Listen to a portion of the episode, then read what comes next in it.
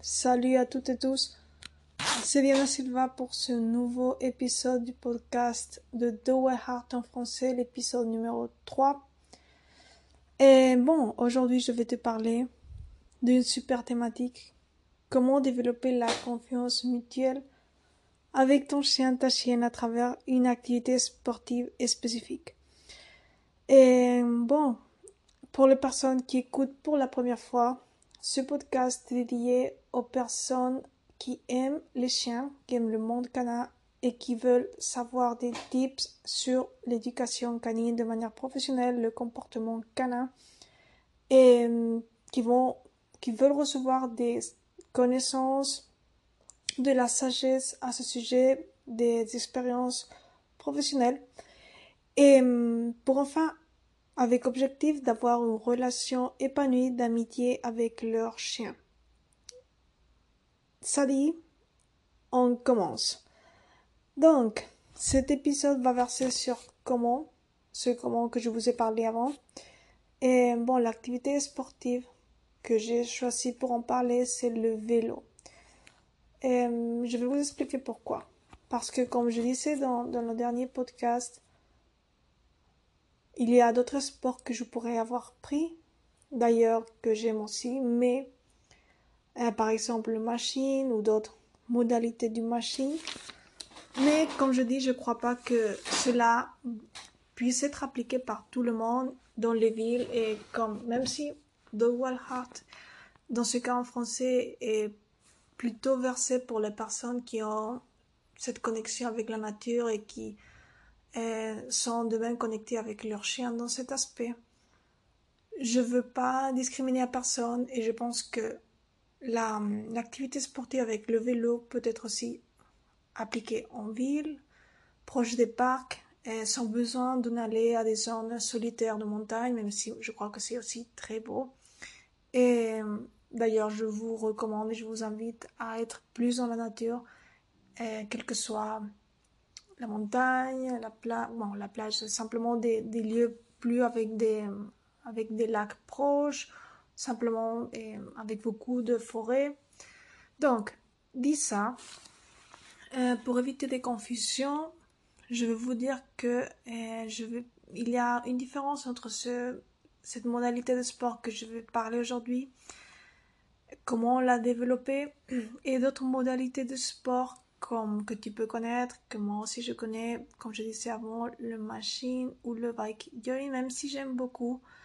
Mais euh, comme l'objectif de ce, de ce podcast, c'est de t'apprendre à développer, je répète, la confiance mutuelle avec ton chien ou chienne à travers cette activité, euh, je pense pas que, par exemple, le bike jogging, qui est une modalité en fait du, euh, du machine avec le vélo, développe cela à 100%.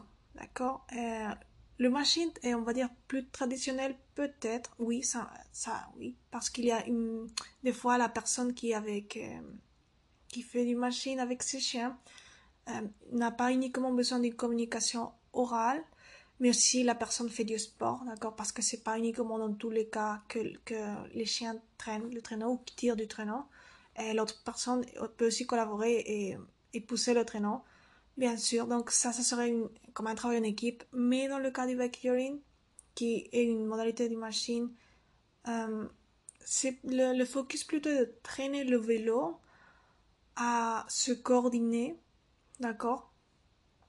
Et donc, je pense pas que cela entraîne en essence ou d'une manière généralisée et qui peut être universalisée pour tout le monde euh, la confiance mutuelle, d'accord? Parce que pour euh, développer la confiance mutuelle, il faut qu'il y ait un travail d'équipe, il faut qu'il y ait une coordination mutuelle, une collaboration, mais que cette collaboration, cette coordination soit plus qu'un 20% du sport, plus qu'un 30% du sport. Donc on veut que ce pourcentage, pourcentage soit le plus élevé. Donc si cette activité, par exemple du backyarding, euh, réellement la coordination, le besoin de travail en équipe est d'un 40%, et dans la manière que je vais t'expliquer maintenant, c'est plus élevé, ce pourcentage de coordination et de travail en équipe.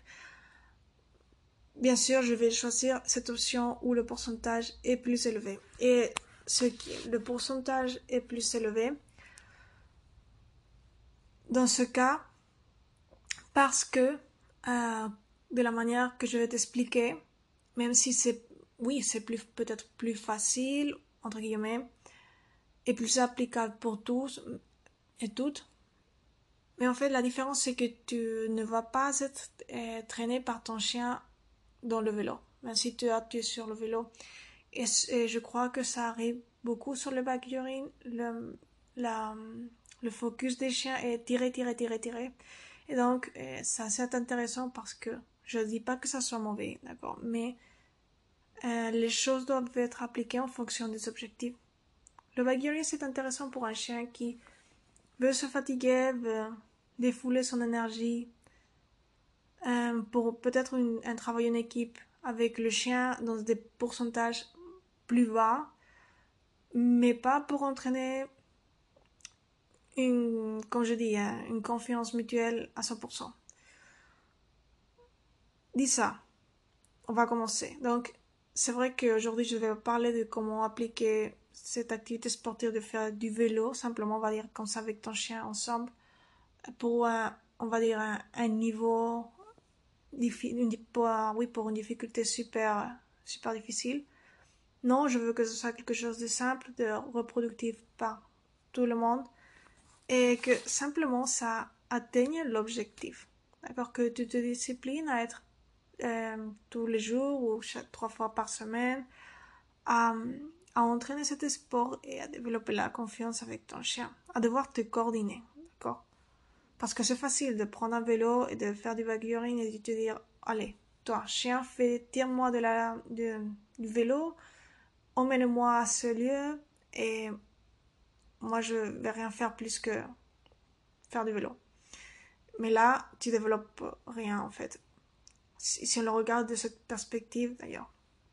Donc, qu'est-ce que je vais te parler aujourd'hui? Un de, de, justement, cette différence se fait de ce que je viens de t'expliquer parce que, euh, par exemple, dans le vacuum, tu as besoin d'un ancrage dans le vélo pour mettre la laisse du chien attachée.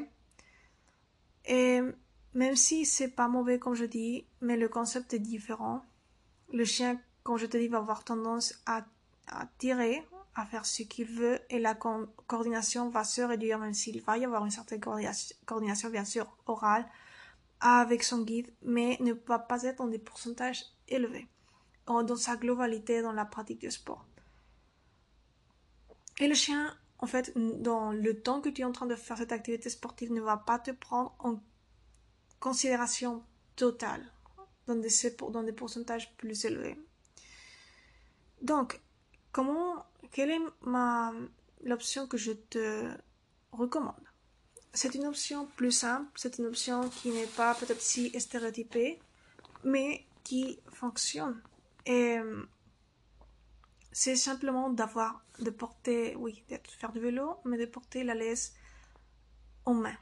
D'accord? La laisse en main, même si tu as les deux mains dans le vélo, mais avec une main, tu vas voir une main sur le, sur le vélo et l'autre main avec la laisse aussi appuyée sur le vélo. Euh, qu'est-ce que, quelle est la différence là? Que la laisse est normalement en éducation canine, c'est un outil de communication subtil. La laisse communique toujours avec le chien. Donc quand tu fais d'autres du sport dans notre modalité par, par, avec le vélo, si la laisse est attachée à un ancrage, la laisse laisse de communiquer. D'accord? Il y a plus de communication communique, mais d'une manière indirecte, et c'est un objet qui communique au chien. C'est pas un humain qui communique au chien. Et donc tu perds comme un outil de communication subtil et bon, ça se réduit le pourcentage de communication. Même si on peut dire, tu peux dire oui, mais je veux pas dire au chien, je veux pas, je parle pas de ça. Je parle simplement de communiquer correctement avec la laisse. Parce qu'évidemment on en a besoin si on est en ville, qu'on soit à la campagne, si on est dans, les, dans des lieux urbanisés ou dans des zones où peut, même si pas on est ici à la campagne, où les, des personnes peuvent passer avec leurs chiens, leurs enfants, euh, leurs amis, leurs parents, qui que ce soit, la laisse est un outil important pour être, en fait, ne pas déranger d'autres personnes euh, qui ont leur maison là ou qui ont leur vie là et simplement c'est important. Donc, quand c'est important de, de lâcher vos chiens d'ailleurs, mais c'est pas le focus de ce podcast aujourd'hui. Ce que je disais, ne pas attacher la laisse à un ancrage dans le vélo, mais au lieu d'avoir la laisse en main et en même temps mettre cette laisse dans le vélo, d'accord, va faire que tu te communiques subtilement avec la laisse, que tu communiques quelque chose au chien, que tu puisses le rediriger dans les moments adéquats. Et, hum, il y a une différence entre bloquer le chien dans un sens de le rediriger à tirer de la laisse. Il y a une très grande différence. Et ça que je, ce que je vais vous apprendre après un petit peu à différencier et savoir comment appliquer cela. Donc, on a vu que la laisse est un outil de communication avec le chien. C'est pas un outil pour tirer, c'est pas un outil pour punir le chien. Simplement, c'est un outil de communication subtil euh, avec le chien. Quand il est tenu par un humain, pas par un ancrage dans le vélo. Donc je pense que cet outil devrait, quand je dis, être utilisé par l'humain dans cette activité sportive. On va voir maintenant hmm, une chose très importante, c'est que c'est pas uniquement un outil de communication à la laisse, mais c'est aussi que quand ça communique, c'est ça un effet éducateur. C'est, on va dire comme un, c'est comme un prolongement de, de, de votre lien, un prolongement de votre confiance, un prolongement de, de cette communication euh, bidirectionnelle, d'accord, que tu peux avoir. Donc ça va, si le chien suit ta communication subtile avec la laisse, ça va démontrer aussi qu'il a une certaine confiance en toi. Ah, bien sûr, ça s'entraîne.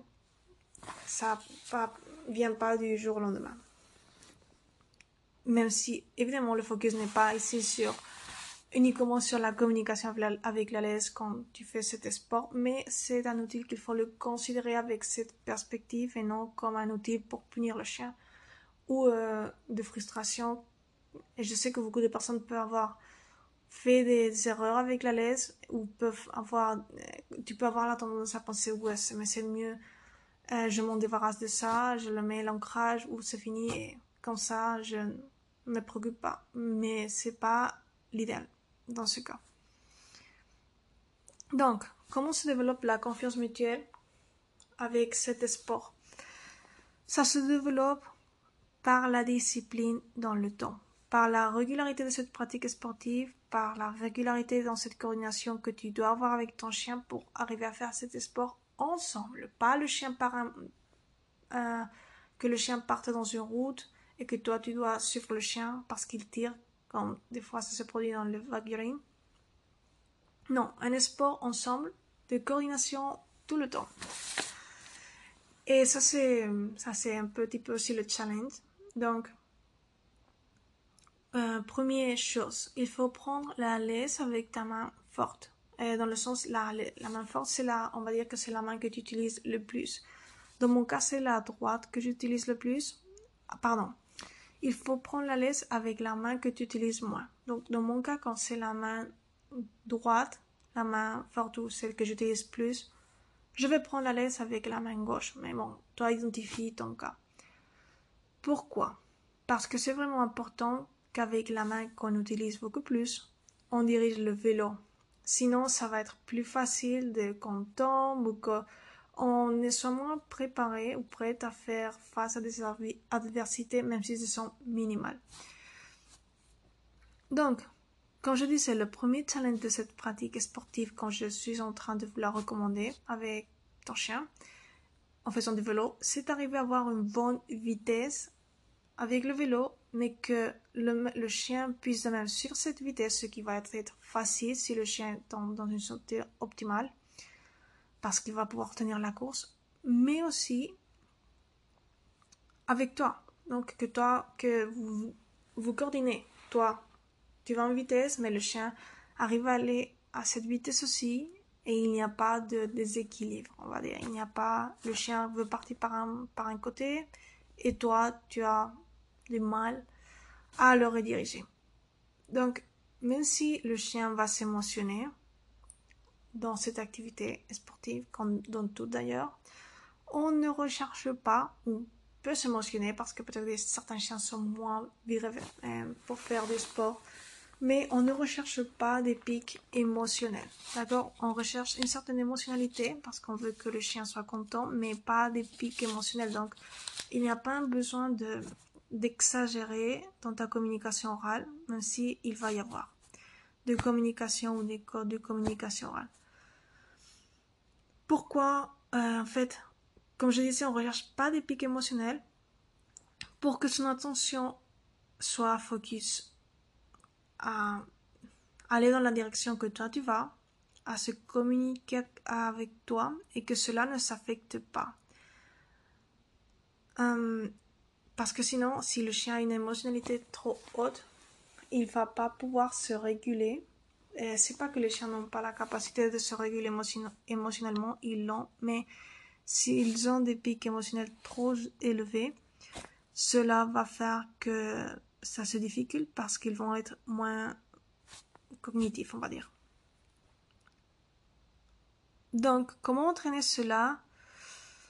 En simplement en étant clair depuis le début et en communiquant aussi au chien pas uniquement ce qu'on veut, mais aussi ce qu'on veut pas. ce qui n'est pas permis en fait dans, dans cette pratique sportive. C'est pas permis de tirer. C'est pas permis que qu'il fixe la direction lui. C'est pas permis de se distraire avec d'autres chiens, odeurs, L'objectif, c'est de travailler en équipe, aller ensemble, faire du sport, devoir se coordonner et collaborer. Quelles sont les compétences que le chien va développer durant cet sport avec toi? Ben, La concentration. Prends en, euh, considération que cela n'est pas développé déjà depuis le début, c'est-à-dire depuis le début, il peut avoir une concentration plus élevée ou moins mais que après la moitié, on va dire, de, la, de cette promenade sportive euh, en vélo avec toi, il va, c'est vrai qu'il va y avoir une certaine tendance à vouloir s'en aller, euh, ou simplement il va avoir aussi tendance à vouloir s'en aller dans d'autres directions. Ça va se passer, que ce soit dans des phases d'apprentissage, surtout dans des phases d'apprentissage dans le début. Et ce qui est important là, c'est de savoir à ce moment utiliser la communication subtile avec la laisse. Pour le corriger, sans tirer comme je dis, simplement pour le rediriger son corps, qui devrait idéalement être avec un harnais, pour le mettre dans la position adéquate pour que toi tu ne tombes pas du vélo et que lui il puisse s'aligner à la direction de route fixée par toi. Donc, hmm, Question pratique. Les chiens qui tirent en laisse en promenade à pied normal ne vont pas faire cet sport bien ou on va devoir pratiquer avec eux avant cette première étape. Cela ne veut pas dire qu'un chien qui ne tire pas en laisse dans une promenade à pied avec toi n'ait pas tendance, comme je dis depuis le début, à tirer ou à se distraire parce que ça, ça va être présent, mais ça va être gérable et ça va pas être euh, comme les autres chiens, ceux qui tirent vraiment ont l'habitude dans des promenades à pied. Donc, je disais, tu peux utiliser des codes de communication orale. Euh, tu peux, non, c'est important que tu l'utilises depuis que tu lui apprennes depuis le début par exemple des codes de communication pour activer le sport, puis pour maintenir sa motivation durant le sport, durant, la, durant que vous pratiquez cet sport. Il faut différencier ces deux commandes. Euh, une pour activer le sport, ça peut être go en anglais, mais toi tu peux mettre celle que tu veux. Et un autre, le code activant pour maintenir la motivation, pas des pics émotionnels, non, simplement la motivation, parce que c'est vrai qu'un chien peut aussi se démotiver. Donc un code activant, ça peut être comme un sifflet ou un autre mot que tu t'inventes ou que tu veux dire. En fait, c'est pas uniquement important que le chien travaille cette concentration, c'est important aussi que toi tu sois l'exemple. D'ailleurs, c'est vraiment déterminant que toi tu entraînes ta concentration depuis le début parce que sinon tu vas ton tomber du vélo. Parce qu'un chien depuis le début n'apprend pas, n'est pas concentré, peut se distraire facilement, va voir tirer à tendance de la laisse ou changer de direction. Donc ta concentration est déterminante pour les phases d'apprentissage. Euh, c'est-à-dire te concentrer à toi, à aller à la vitesse que tu veux, choisir la, la route que tu veux, mais aussi concentrer à que ton chien soit aligné à cela en prenant ta laisse avec ta main, euh, avec ta main que tu utilises moins et avec et même le vélo, d'accord? Vraiment, vraiment important. Donc, comment se développe en fait, parce qu'on est déjà en train de finir le podcast, la confiance mutuelle dans ce cas, dans cette pratique sportive simple que je te recommande de faire en quotidiennité avec ton chien. Pas uniquement, comme je, dis au début, par à dire par les, les choses que tu vas lui apprendre au chien, mais aussi les choses que tu vas apprendre au chien à ne pas faire. Par le vent, mais aussi par les ajustements de la conduite du chien. S'il se trompe, tu vas lui dire vraiment qu'il a fait quelque chose de mal, mais pas besoin de le gronder, bien sûr.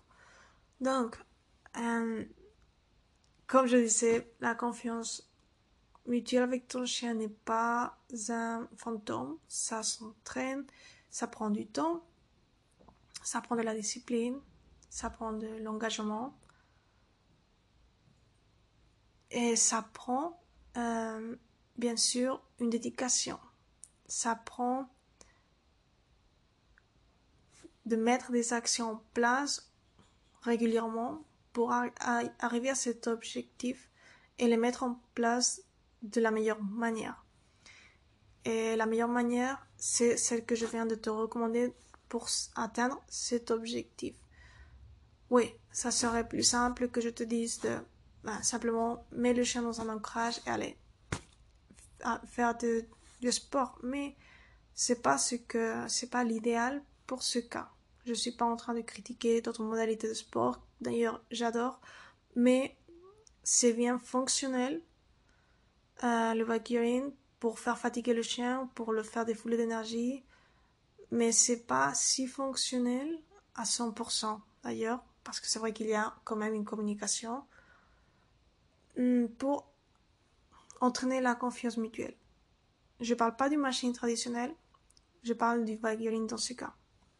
Parce que dans le machine, euh, oui, il y a comme une exception parce que c'est vrai que euh, c'est pas uniquement le chien, les chiens qui tirent du traîneau. C'est vrai que le guide peut aussi des fois euh, descendre du traîneau et aussi pousser le traîneau. Donc il y a un certain travail là en équipe, même s'il y a aussi une communication. Ok, donc dit ça, j'espère que vous allez passer une excellente semaine et on se verra pour le prochain épisode du podcast. Si vous avez des questions, je vous laisserai ou simplement vous me communiquer quelque chose, par exemple d'autres thématiques que vous voulez que j'en parle ici sur le podcast, vous pouvez m'écrire sur le Telegram que je vous laisserai en description. Et donc on se verra pour le prochain. Passez une très belle journée.